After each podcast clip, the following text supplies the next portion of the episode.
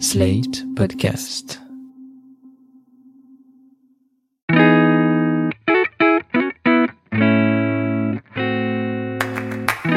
Bonjour et bienvenue dans Ami, un podcast dédié à la découverte et à la redécouverte de Friends, la sitcom qui a réussi à rendre romantique une scène où l'un des personnages a enfoncé sa tête dans le cul d'une dinde. Par contre, autant vous le dire, ne tentez pas ça chez vous parce que c'est vraiment pas très hygiénique. Salut, moi c'est Anaïs. J'avais 7 ans quand Friends a commencé à être diffusé sur France 2. 12 ans quand j'ai regardé un épisode en VO pendant un voyage de classe à Londres. Alors bon, j'ai pas trop compris ce qui se passait. et 30 ans lorsque j'ai décidé qu'il était enfin temps de me renseigner sur cette série parce que contrairement à Jennifer Aniston et David Schwimmer, je n'ai pas un très bon sens du timing. Et moi, c'est Marie, j'avais 9 ans quand j'ai commencé à regarder la série et 32 ans quand j'ai enfin convaincu Anaïs de s'y mettre. Cette semaine dans Ami, on a regardé la première moitié de la saison 5 jusqu'à l'épisode 12, The One with Chandler's Work Laugh, celui qui riait différemment en VF. Une demi-saison mouvementée puisqu'on suit les retombées du mariage de Ross, la naissance des triplés de Phoebe et surtout les débuts de la relation entre Chandler et Monica. Mais avant de parler de tout ça, Anaïs, tu voulais parler de quelque chose que tu as remarqué dans les retours des auditeurs. Oui, en fait, ce qui me surprend vraiment de semaine en semaine quand je partage un peu mes impressions et quand je discute avec euh, avec d'autres personnes euh, sur internet euh, ou en direct, ça arrive encore de temps en temps, c'est que je peux parler de n'importe quoi. Je peux dire le j'ai vu le moment où je sais pas Phoebe a un pull vert et tout le monde me fait ah bah oui évidemment c'est dans la saison 3 et en fait je suis impressionnée par le fait que 25 ans plus tard tout le monde connaît cette série par cœur. Ou moi, enfin je pense qu'à part Buffy, la plupart des séries même que j'adore et que j'ai vu plusieurs fois, si tu me parles d'une scène un peu random euh, comme ça au pif, je vais pas tout de suite euh, me dire ah bah oui, je vois évidemment de quoi tu es en train de me parler. Et avec Friends, j'ai l'impression que chaque seconde de cette série est devenue culte à un point où enfin ça a intégré l'inconscient collectif et les gens sont capables de repérer de quoi je suis en train de parler à n'importe quel moment juste quand je dis enfin voilà, j'ai vu l'épisode du pantalon, tout le monde sait ce que ce que je veux dire quoi. Je pense que déjà à l'époque où on regardait sur France 2 à l'heure du goûter, c'était diffusé tous les soirs en fait et euh, il n'y avait pas assez d'épisodes pour tenir sur la longueur Mm. pour diffuser la série tous les soirs de l'année pendant des années. Il y avait euh, 20 épisodes par saison. Quand t'as quatre saisons, bah forcément il faut les répéter. Et donc on se retrouvait avec des épisodes qu'on revoyait plein de fois. Moi j'ai revu plein plein d'épisodes plusieurs fois avant même que ça arrive sur Netflix. Donc je pense que ça a été euh, vraiment un espèce de lavage de cerveau. Orange mécanique quoi. voilà sur vraiment, des années. Et puis après quand c'est arrivé sur Netflix, je pense qu'il y a énormément de fans qui comme moi l'ont revu déjà intégralement et après le regardent un peu de façon euh, automatique quand ils savent pas trop quoi regarder. Ouais, c'est vraiment impressionnant. En tout cas, je voulais vous dire bravo à toutes et à tous parce que moi, à chaque fois, comme je découvre, euh, je, je trouve ça ouf que juste en disant un tout petit truc, les gens voient tout de suite de quoi je veux parler. Après, je me suis dit que c'était peut-être avec les titres aussi parce que Oui, la oui. manière dont les épisodes sont titrés est très maligne parce que c'est celui où euh, machin fait machin. Donc forcément, on va s'en souvenir euh, beaucoup mieux euh, avec des titres comme ça. Quoi. Mais tu devrais pas nous féliciter parce que je pense que 40% de mon cerveau est dédié à des souvenirs de Friends alors qu'il pourrait être dédié à je sais pas un truc intelligent quoi. La neurochimie. Exactement. Je sais pas si ça existe la neurochimie. Je sais pas non plus. À la fin de chaque épisode, Anaïs, tu fais des prédictions pour la suite. On va écouter les prédictions que tu avais fait lors de l'épisode précédent d'Ami, donc pour les épisodes qu'on vient de regarder. Précédemment dans Annie. Moi, je pense que le mariage ne va pas continuer. Je pense que Rachel et Ross vont se mettre ensemble dans les- le prochain segment. Et je pense que les amis vont pas découvrir tout de suite que Monica et Chandler euh, sont en couple. Je pense qu'ils vont essayer de le cacher pendant un certain temps. Et je pense qu'ils peuvent faire tenir le truc sur plusieurs épisodes avant de le révéler. Mais euh, peut-être pas 12, donc euh, je sais pas. Sur ce qui est de Ross et Rachel, t'avais un peu tout faux, mais Ouais. par contre, euh, sur ce qui est de Chandler et Monica, bravo quoi. Ouais, je suis trop forte. Trop fort. tu crois que t'avais été un peu spoilé inconsciemment par euh, des souvenirs peut-être euh, Honnêtement, je pense pas. Je sais que vraiment pour le, la manière dont ils se mettent ensemble, euh, oui, mais pour moi, ça fait juste beaucoup plus de sens en fait de pas griller toutes les cartouches niveau scénario tout de suite parce que on le voit, ça fonctionne tellement bien en termes d'écriture que ce serait trop bête de révéler le secret tout de suite. Justement, on va parler donc des épisodes qu'on vient de voir. Anaïs, tu as une minute pour nous résumer ce qui s'est passé dans les 12 épisodes qu'on vient de voir. Ok.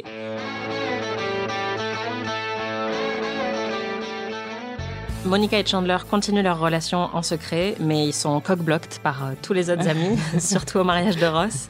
Phoebe accouche de ses triplés et il y en a un qui s'appelle Chandler, mais en fait c'est une fille. Joey a des calculs rénaux, très important. Phoebe découvre que le Père Noël n'existe pas.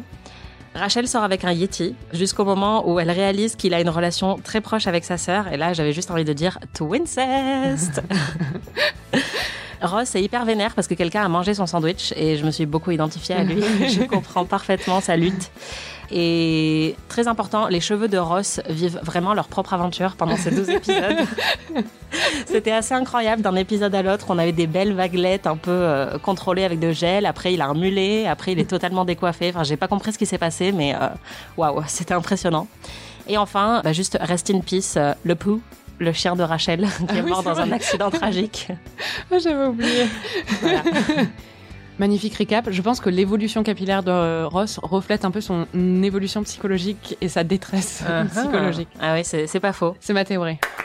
Bon, le cœur de ces épisodes, tu, tu l'as dit, c'est vraiment la toute nouvelle relation entre Monica et Chandler. Ils décident dans un premier temps que ce qui s'est passé à Londres restera à Londres, comme on dit avec Las Vegas, tu vois. Avant de finalement entamer une relation clandestine, cachée de tous les autres amis. Et c'est vrai qu'en fait, ces espèces de revirements et le fait que c'est caché, qu'on sait pas vraiment s'ils vont se mettre ensemble, ça reflète un peu les hésitations des scénaristes à l'époque, qui étaient pas vraiment sûrs s'ils voulaient faire de Monica et Chandler un couple sur le long terme. Euh, et du coup, eux-mêmes, ils se sont dit, on va tester des petits trucs et tester des nouvelles euh, dynamiques de groupe et des dynamiques de, de couple pour voir si ça fonctionne et pour voir s'il y a une alchimie, quoi. Ah, c'est intéressant. ouais. Et je pense que c'est ça qui fonctionne hyper bien, c'est vraiment le- l'expérimentation. Moi, ce que j'ai apprécié, c'est que ça renouvelle un peu l'intrigue. Comme tu disais dans l'épisode précédent, les scénaristes en avaient un peu marre, visiblement, des rebondissements entre Ross et Rachel. Et c'est vrai qu'au bout d'un moment, bon, ils se mettent ensemble, ils se séparent, ils se mettent ensemble, ils se séparent, ça commence à devenir lassant. Et là, ça apporte tout de suite un vent de fraîcheur d'avoir Monica et Chandler. Ça redynamise totalement l'intrigue. Et en plus, euh, bah, c'est juste, mais délicieux de les voir se cacher. C'est hyper euh, riche scénaristiquement. Et en plus, moi, je trouve que leur dynamique à eux deux fonctionne très très bien. Je trouve qu'ils commençaient un peu tous les deux à être enfermés dans un shtick, euh, chacun de leur côté. Et notamment Monica, où on en parlait toutes les deux, je trouvais qu'elle était hyper infantilisée. Je voyais pas trop ce qu'elle avait à faire en fait dans la série. Et là, bah, ça renouvelle totalement son personnage. Je trouve qu'elle a vachement plus d'assurance et de caractère dans son rapport avec Mhm. euh, Chandler. Parce qu'il est encore plus immature qu'elle, quand même. Ouais, voilà, c'est ça. Et parce que du coup, son côté un peu contrôle fric, qui est parfois est utilisé euh, pas forcément à bon escient, je trouve, de manière comique. Là, je trouve qu'il il atteint vraiment tout son potentiel dans la manière dont elle essaye un peu aussi de contrôler euh, sa relation avec Chandler, mais aussi de l'aiguiller et de lui donner des conseils. Et en fait, moi, c'est vraiment la Monica dont je me souviens des quelques épisodes que j'avais vus quand j'étais plus jeune, parce que je me souvenais vraiment, comme je t'avais dit au début, d'un couple très solide et un peu responsable. Et je trouve que là, on sent vraiment ça émerger euh, dans le personnage de Monica, le côté responsable, euh, pleine d'assurance, euh, qui prend un peu les choses en main. Oui, c'est marrant parce que c'est un peu l'exact opposé de Ross et Rachel. C'est-à-dire que il y a vraiment pas de drama entre eux. Ils sont très matures en fait dans leur relation. Tout le drama autour de leur couple est justement autour. C'est-à-dire c'est le secret qui les entoure et le fait qu'ils veulent pas que les autres le sachent. Alors qu'avec euh, Ross et Rachel, tout le monde le savait et tout le monde était pour et s'en fichait. Mais c'était vraiment eux qui étaient, euh, enfin, qui se déchiraient et qui avaient des problèmes. Donc euh, c'est vraiment le la dynamique est inversée avec avec Chandler et Monica et ça fonctionne très bien quoi. Et d'ailleurs, le secret et la relation clandestine, ça donne lieu à des moments assez euh, savoureux, comme euh, la première fois où en fait Chandler embrasse Monica par erreur devant les autres et il va se mettre à embrasser Rachel et Phoebe en faisant croire que c'est un truc qu'il a adopté euh, des coutumes européennes. Et on va entendre ta réaction. Okay,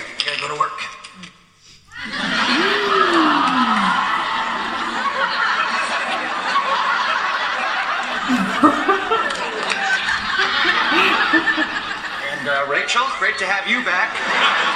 Always a pleasure. J'ai adoré ce moment.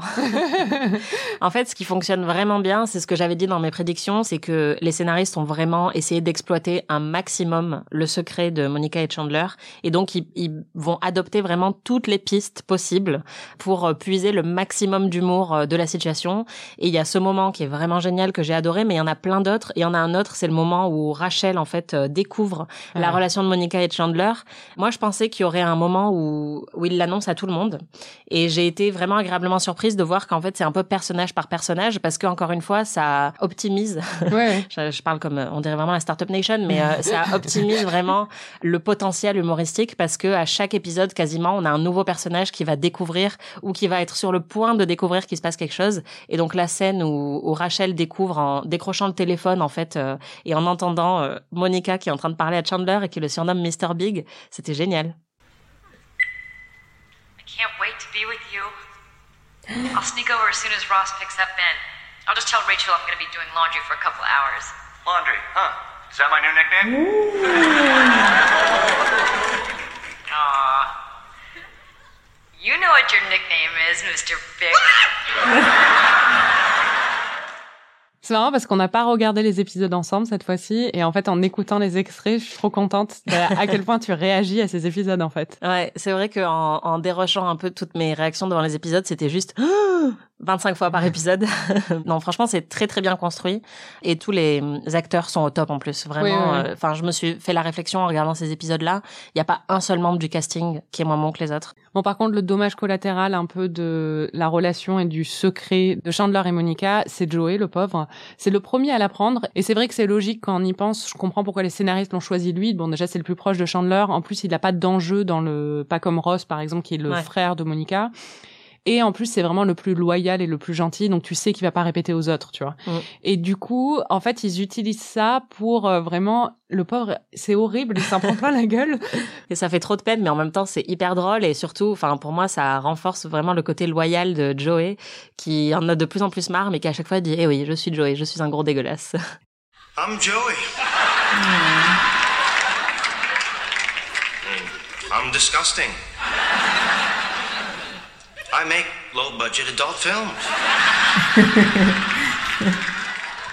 tu l'aimes, Joey. Hein.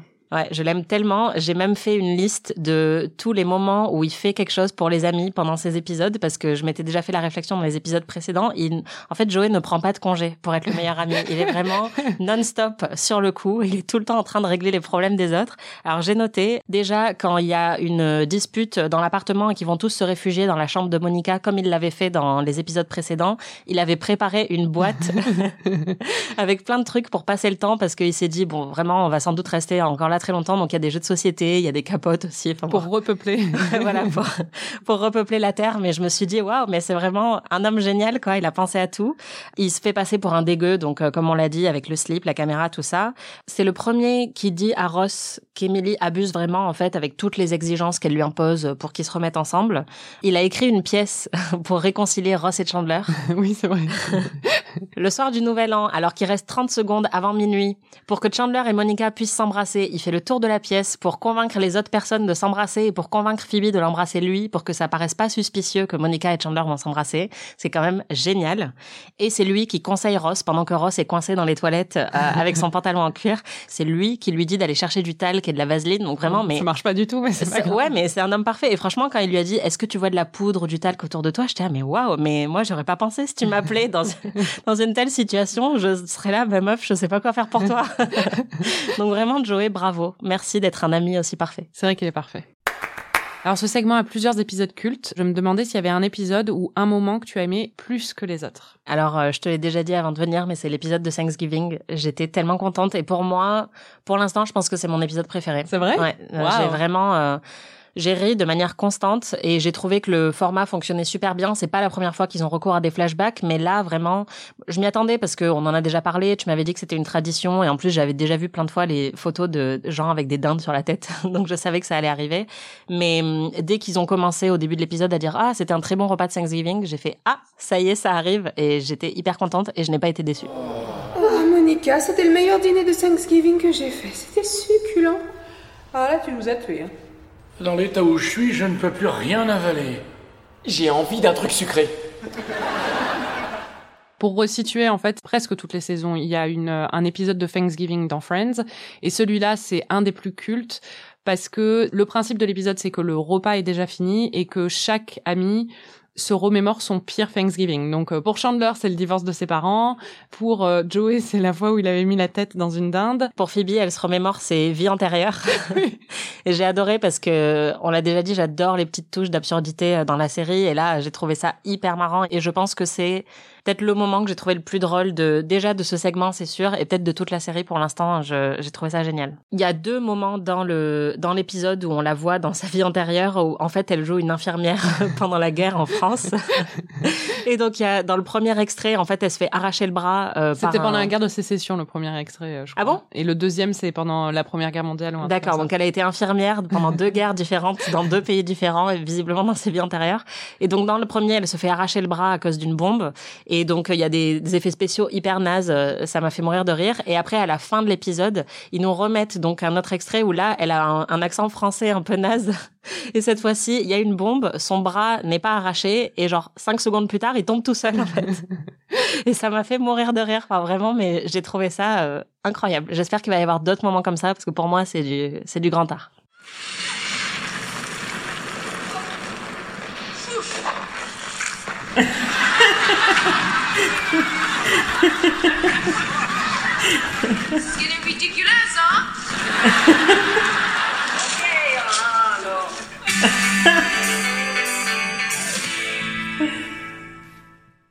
Bon, c'est vrai que cet épisode est très très drôle. Ouais. C'est aussi un bon prétexte pour faire avancer la relation entre Monica et Chandler, parce que c'est un peu l'intrigue principale de l'épisode. Mm. C'est qu'on retourne vers euh, le pire Thanksgiving de Monica, et on voit donc euh, Monica avant son régime quand elle était euh, adolescente, et Rachel avant sa rhinoplastie. Et on voit surtout Chandler et Ross à l'époque euh, de la fac quand ils se sont connus. Et ils sont. Incroyable. J'ai vu que tu avais tweeté sur le sujet. Ouais. Est-ce que tu peux décrire ce à quoi ils ressemblent Bah en fait, ils ont des tenues des années 80 hyper ridicules. Donc ils ont des costards trop grands de couleur fluo. et notamment, bon, Ross a sa coupe de cheveux qu'on avait déjà vu la dernière fois avec la petite moustache et les petites bouclettes. Et Chandler a une coupe, euh, je sais pas, genre un peu Robert Smith euh, des années 80 Ouais, de on The dirait Cure, Mathieu quoi. Chédid aussi, enfin, tu sais, le M de Mathieu. Ouais. ouais. En gros, il a mis du gel et il s'est fait des espèces de pointes un peu bizarres et une, une mèche euh, collée au front sur le devant. C'est absolument ridicule, mais c'est génial. Et en fait, on voit que bah, c'est un peu Chandler qui a été l'élément déclencheur du régime de Monica, Mm. vu qu'il lui il fait une remarque très vexante et très blessante à Ross en pensant que Monica n'entend pas et elle va l'entendre et euh, c'est ça qui va la motiver pour euh, l'année d'après euh, perdre du poids et on la revoit un an plus tard. En fait, euh, elle veut se venger de, de Chandler. Ouais, c'est assez malin d'avoir fait ça parce que c'est comme l'épisode du bal de promo où vraiment le fil conducteur c'était la relation entre Ross et Rachel. Là, le fil conducteur, comme tu le dis, c'est clairement Monica et Chandler et c'est une manière de rappeler qu'en fait, bien avant qu'ils se mettent en couple, les signaux étaient déjà là depuis le début et que euh, il a été important dans sa vie à elle depuis déjà très longtemps. Après, l'exécution est très maladroite, je trouve, puisque elle est assez sexiste au final, parce qu'on a l'impression que toute la vie de Monica aujourd'hui a été un peu aiguillée par Chandler, c'est-à-dire qu'à un moment il lui dit ah ouais c'est pas mal ce que t'as fait, tu devrais être chef, et elle dit ok, et donc bah maintenant Monica est devenue chef. C'est aussi lui qui visiblement l'a motivée à perdre du poids, donc il y a vraiment cette idée que euh, toute sa vie actuelle est un résultat de son crush d'ado pour Chandler, ce qui est un peu insultant je pense euh, pour Monica en tant que personnage autonome et indépendant. Oui, c'est vrai, j'y avais pas pensé comme ça. Pour moi, c'est plus quand je vois cet épisode à chaque fois, Chandler est vraiment un gros connard. Oui, après, bon, c'est un Chandler ado, donc ça me surprend pas plus que ça. Enfin, ado, il est jeune adulte, quoi. Il est à la fac, il me semble. Heureusement, euh, l'épisode n'est pas quand même centré que sur Monica, qui est totalement dépendante effectivement de Chandler et qui a construit toute sa vie autour de lui. On voit aussi que Monica a eu un impact très fort sur la vie de Chandler, puisque on découvre que la raison pour laquelle il a perdu un orteil ou un bout d'orteil, c'est parce qu'en fait, elle lui a fait tomber un couteau dessus. En essayant d'être sexy et de le séduire. Ouais, voilà. Et ce passage m'a fait beaucoup réagir. On va l'entendre.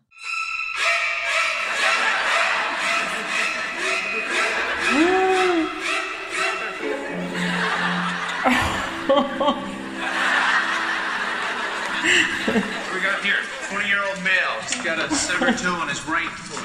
tous ces échanges et tout ce retour justement en arrière sur les origines, en fait c'est l'origin story de Chandler et Monica, ça mène à un moment qui, dans un épisode qui est très très très drôle, et en fait à un moment d'émotion un peu et dans une scène qui en plus est très marrante c'est-à-dire que Chandler est très en colère contre Monica parce qu'il se rend compte que c'est à cause d'elle qu'il- a plus d'orteils et Monica pour se faire pardonner arrive avec une dinde sur la tête elle met un petit chapeau et des lunettes dessus elle commence à danser et sa réaction à lui, c'est qu'il va lui dire euh, je t'aime pour la première fois. Ouais. Et elle le voit pas en plus. Incroyable. Ça aimé trop bien. Ouais. You are so great. I love you.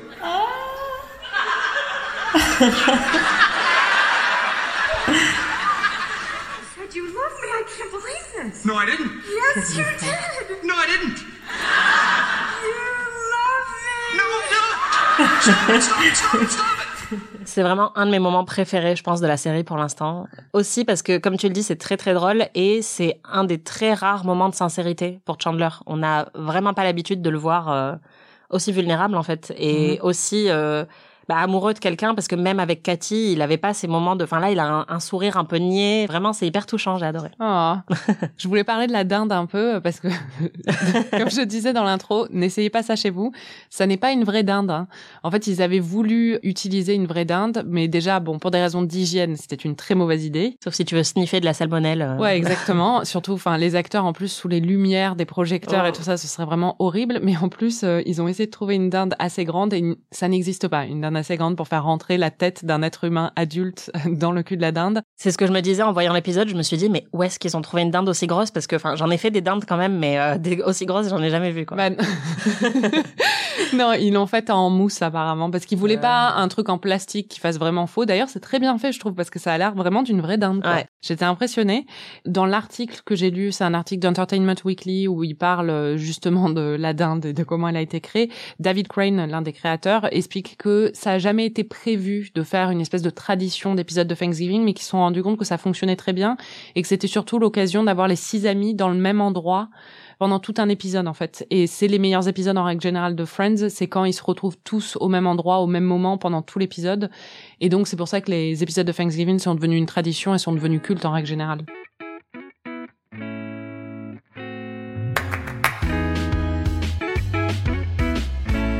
Pour cette demi-saison, c'est aussi les retombées quand même euh, du mariage de Ross, parce que c'était ça le cliffhanger de la fin de la saison précédente. Tu pensais qu'ils allaient pas se marier, Ross et Emily? Ils se sont mariés quand même, mais ils divorcent immédiatement. Ouais, D'ailleurs, euh, à un moment, il dit, je vais me retrouver euh, deux fois divorcé avant mes 30 ans. Et je, dans mes enregistrements, à un moment, je dis, mais il a quel âge? Il a pas 29 ans. possible. Ouais. Franchement, euh, le pauvre, quoi. C'est clair.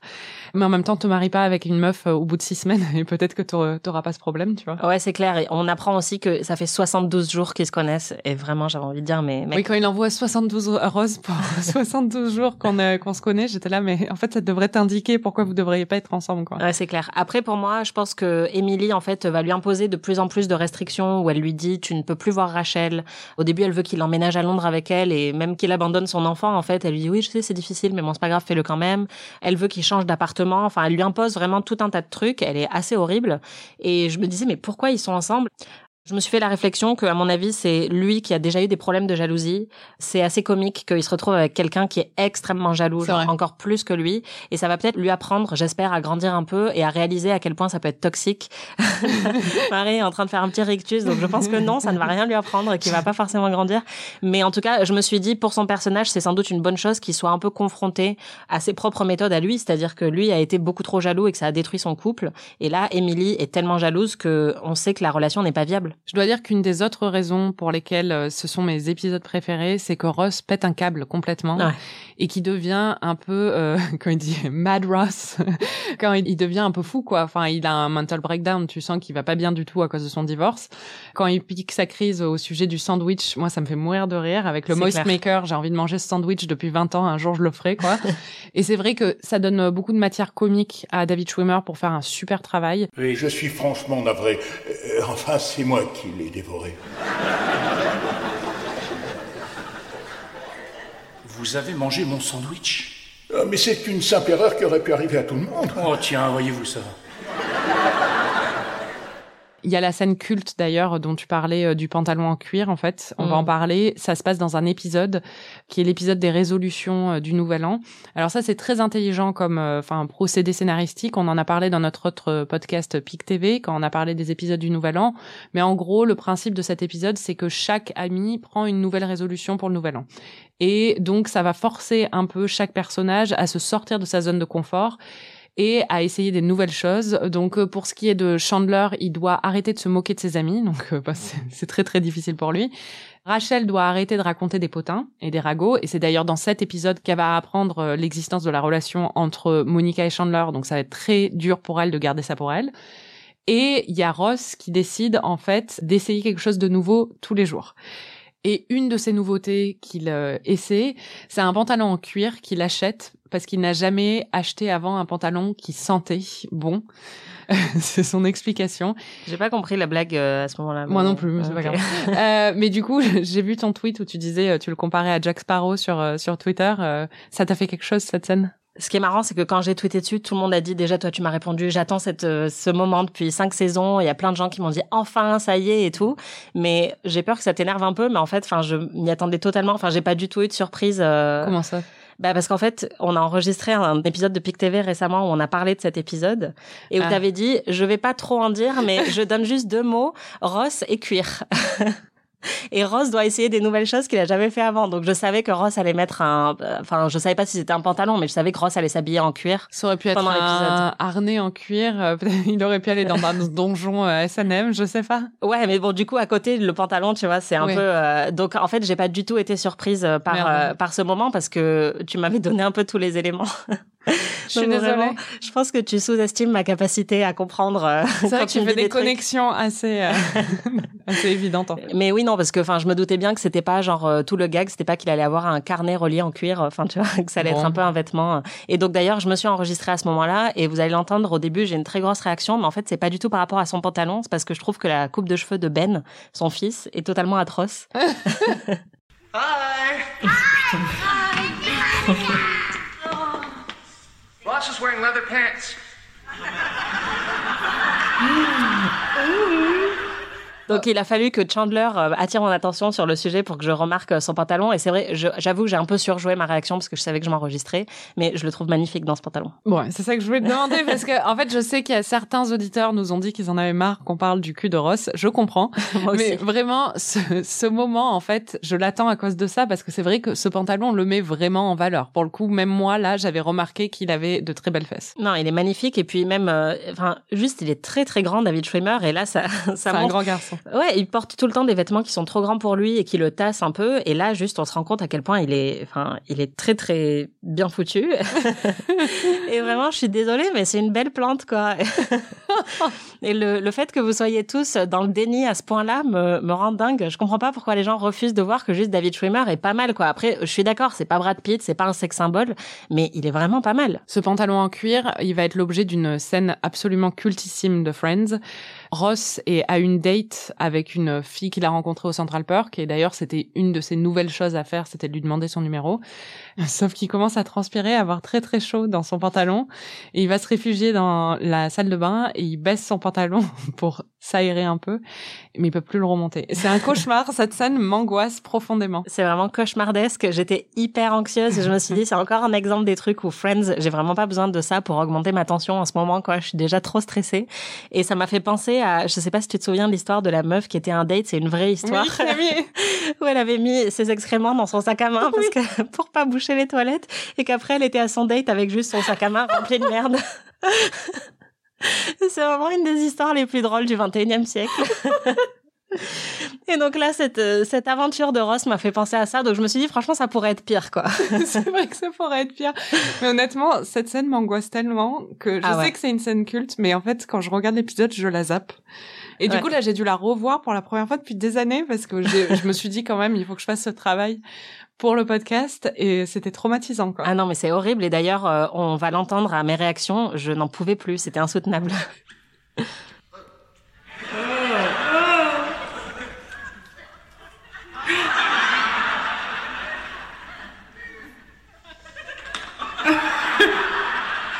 Ross, you okay? They're still, they're still not coming on, man. And the lotion and the powder have made a paste. C'est vrai que cette scène est vraiment hyper angoissante. Après, comme tu le disais, pour moi, il y a vraiment une destruction de Ross. On en parlait dans l'épisode précédent avec la destruction de Rachel. Ça fonctionne très très bien. C'est hyper jouissif de voir un personnage vraiment poussé dans ses retranchements et surtout quand c'est un personnage qui est plutôt connu pour être prétentieux en fait ou pour être un peu condescendant avec les autres. Où là, il se retrouve mais euh, totalement perdu. Même Janice n'en peut plus de lui. Donc c'est dire à quel point à quel point il est insupportable. Et encore une fois, je trouve que c'est très malin de la part des scénaristes de le faire redescendre de deux ou trois niveaux et de détruire totalement euh, tout ce qu'il a construit depuis plusieurs saisons. Quoi. Ouais, il est tellement chaotique dans ces épisodes. Ouais. euh, Je l'adore. Moi aussi. Changement d'ambiance, tu m'as dit que tu avais pleuré pendant ces épisodes. Ouais. Je veux en savoir plus. Je vais pas vous passer les extraits parce que j'ai encore un tout petit peu de dignité. Mais bon, après, euh, juste, je suis très fatiguée en ce moment. La situation euh, sanitaire est un peu stressante. Mais déjà, quand Phoebe accouche, ça se termine, en fait, l'épisode où elle, elle a ses triplés et elle leur dit un peu, euh, elle leur dit un peu au revoir, en fait, enfin, avant de les confier à son frère, où elle leur dit, voilà, c'était un plaisir d'être enceinte de vous.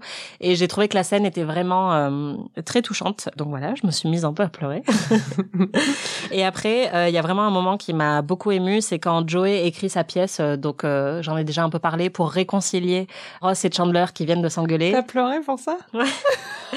Bah, en fait, parce que donc il leur fait jouer un rôle où chacun dit je suis désolé à l'autre, ce qui est déjà très touchant et très pur et très Joey. Et en fait, ce qui m'a vraiment fait pleurer, c'est quand après il dit bah attendez, j'ai pas fini, il y a aussi mon personnage qui arrive. Et là, il dit je voulais vous dire à chacun de vous merci, merci à Ross de m'avoir soutenu et de pas avoir lâché, et merci à Chandler d'avoir inventé le fireball ou je sais pas quoi.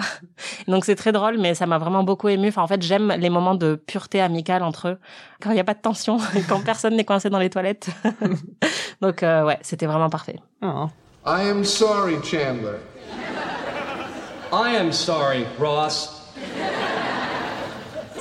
A handsome man enters. Hey! Go on, guys. I don't know what you two are talking about, but I would just like to say thanks to both of you. You, you wouldn't let me give up on myself. And you, well, you co created Fireball. On passe au meilleur ami. Chaque semaine, Anaïs, on sélectionne le meilleur ami des épisodes qu'on vient de voir. Qui est ton meilleur ami ou ton MVP des épisodes qu'on vient de voir? Bon, vous l'aurez compris, mon meilleur ami c'est Joey, mais euh, c'est un peu ça toutes les semaines. Mon MVP, c'est la mère d'Emily, qui après le mariage euh, un peu foiré, dit à Ross qu'elle est triste que ça n'ait pas fonctionné entre lui et sa fille parce qu'elle le trouve absolument délicieux. et elle commence à l'objectifier et je me suis vachement identifiée à la mère de Ross. Donc voilà, encore une fois, je ne suis pas la seule. Il y a aussi d'autres Ross Stan. C'est qui toi ton MVP Moi, c'est Janice, le retour Ah, de ouais. Janice, qui en plus est devenu. ce qui est très drôle, c'est ce que tu disais, c'est qu'en fait, euh, elle n'en peut plus de, du whining, de, des plaintes de Ross, alors que c'est Janice qui est connue pour ses complaintes et sa voix vraiment hyper crispante. Mm. Du coup, c'est un- une très bonne apparition de Janice en plus euh, qui renouvelle un peu le personnage parce qu'elle est plus là à travers Chandler et sa relation avec Chandler, qu'elle Ouais. croit toujours au Yémen d'ailleurs, mais à travers euh, sa relation avec euh, Ross. Et ce que j'adore, c'est quand elle dit à Joey euh, qu'elle il en reste plus qu'un Ouais, c'est clair, j'ai hâte. J'ai hâte que ce moment arrive. Non, mais c'est vraiment le signe que Ross a touché le fond, quoi. Oui, clairement. Mm. Qui dit meilleur ami dit gros loser. Qui est le gros loser de ces épisodes Ah bah si je pouvais en exclure un, ce serait Doug, le patron de Chandler, Ah oui, qui oh là est insupportable. Mais vraiment, euh, à chaque fois qu'il est là, j'ai envie de me flinguer, quoi. C'est celui qui lui tapait sur les fesses aussi. Ouais, voilà, c'est celui qui harcèle sexuellement Chandler, qui fait des remarques hyper désobligeantes à Monica, enfin qui est juste horrible avec tout le monde et qui fait des blagues de merde et Chandler se force à rire à ses blagues et un, le seul moment où il rit pas, il lui dit "Bah alors Chandler, j'ai fait une blague, pourquoi vous riez pas? Enfin vraiment juste c'est l'enfer sur terre quoi. C'est ce serait un excellent personnage de The Good Place, Oui. euh, tu sais qui travaillerait pour l'enfer quoi, littéralement. oui, c'est vrai. On passe aux prédictions. Anaïs, que penses-tu qui va se passer dans les épisodes suivants? Je suis curieuse aussi de savoir ce que tu vas prédire pour l'évolution du couple Chandler et Monica. En ce qui concerne l'évolution de Chandler et Monica, j'ai un peu peur en fait qu'ils deviennent boring au bout d'un moment parce qu'ils vont justement représenter la stabilité comme tu l'as dit et donc j'ai peur que ça devienne moins intéressant au fil des saisons. Je pense que là ça va encore être très divertissant parce que c'est un peu le pic de ce que j'ai compris de leur relation. En fait, euh, j'ai peur qu'ils aient des intrigues un peu plus sérieuses sur le développement de leur couple et je les aime bien en tant que couple comique. Donc j'ai pas envie forcément qu'ils soient plus développés que ça, mais bon, on verra. Et pour les épisodes suivants? Alors, en ce qui concerne mes prédictions, clairement, il reste plus que Ross et Phoebe qui ne savent pas que Chandler et Monica sont en couple. Ouais. Je pense, du coup, que tu m'as dit que les, le prochain segment, ça allait crescendo et que ton épisode préféré, c'était un peu le, le point culminant de quelque chose. Donc, je pense que le point culminant concerne la révélation de, du couple de Monica et Chandler. Elle est en train de fumer par les narines, là. Je pense que ce qui va se passer, c'est que Phoebe va la prendre encore séparément Et je pense que tout le potentiel dramatique tourne autour de Ross, puisqu'ils ont déjà fait plusieurs allusions au fait que comme c'est le frère de Monica, que ce serait vraiment inacceptable, ou en tout cas que ce serait un énorme choc pour lui d'apprendre que sa sœur sort avec Chandler. Donc je pense que le point culminant, ça va être ça, ça va être euh, Ross qui découvre, qui est le dernier en plus du groupe à découvrir que Monica et Chandler euh, sont ensemble et que ça crée un peu une crise, ou en tout cas une révélation euh, assez spectaculaire. Je sais qu'ils vont à Las Vegas à un moment. Je sais pas si c'est au même épisode, mais voilà. Je sais que Rachel va se mettre avec Joey à un certain moment. J'ai plutôt tendance à penser, je sais pas pourquoi, mais je pense que c'est dans la saison 8 qu'elle est avec Joey. Je suis synesthète, donc parfois je fais des associations avec les chiffres, mais je pense aussi que c'était la période où j'ai le plus regardé en fait Friends. Ça correspondait à l'âge que j'avais quand on était dans la diffusion de la saison 8. Donc euh, je pense que c'est ça, mais peut-être qu'ils vont se mettre ensemble plus tôt. J'ai tendance à penser que ça va pas encore être tout de suite, et je pense aussi du coup qu'il va encore y avoir un rapprochement un peu dramatique entre Ross et Rachel, puisque là maintenant Emily est sortie un peu de, de l'histoire, donc euh, ça laisse le champ libre. Très intéressant. Ok. bah merci. Je prends des risques, je sais pas si, si Non, je non, me mouille bien. trop ou pas, mais. Merci de nous avoir écoutés. Merci Anaïs. Merci Marie. Vous pouvez retrouver tous les épisodes d'Amis sur slate.fr ou votre plateforme de podcast préférée. Notre prochain épisode couvrira la deuxième moitié de la saison 5 de Friends jusqu'au final de la saison, celui à Las Vegas. N'hésitez pas à suivre la série en même temps que nous et à partager vos impressions sur les réseaux sociaux. Et si vous êtes fan de séries, vous pouvez aussi écouter notre podcast PIC TV où on analyse l'actualité des séries. Si vous avez aimé cet épisode, vous pouvez nous laisser 5 étoiles et un petit commentaire, ça fait toujours très très plaisir. Et à bientôt.